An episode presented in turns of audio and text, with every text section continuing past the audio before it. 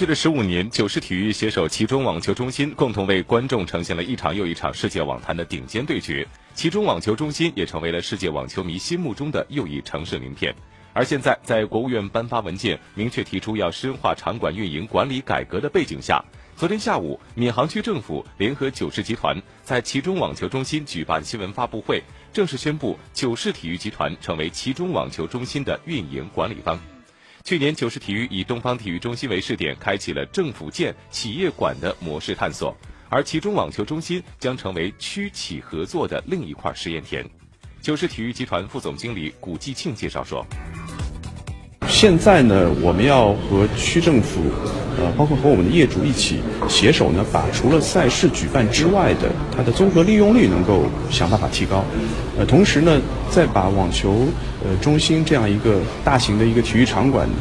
呃，对于一个全民健身，呃，它的社会公益价值方面也做一个更充分的一个开发，呃，最终呢，能够形成社会效益和经济效益呃同步增长这么一个良好的一个态势。九世体育从今年三月已经入驻其中网球中心，并成功举办了京东杯电子竞技大赛 S One，这就是街舞二总决赛等一系列跨界的合作活动，为场馆的运营打开了更多想象空间。发布会现场，上海市网球协会和 Big Three 传奇三对三篮球中国赛也分别与其中网球中心签署了合作意向书。大家对于其中网球中心，因为有它这个名字，都认为它只能适合网球比赛。其实我们的中心赛场。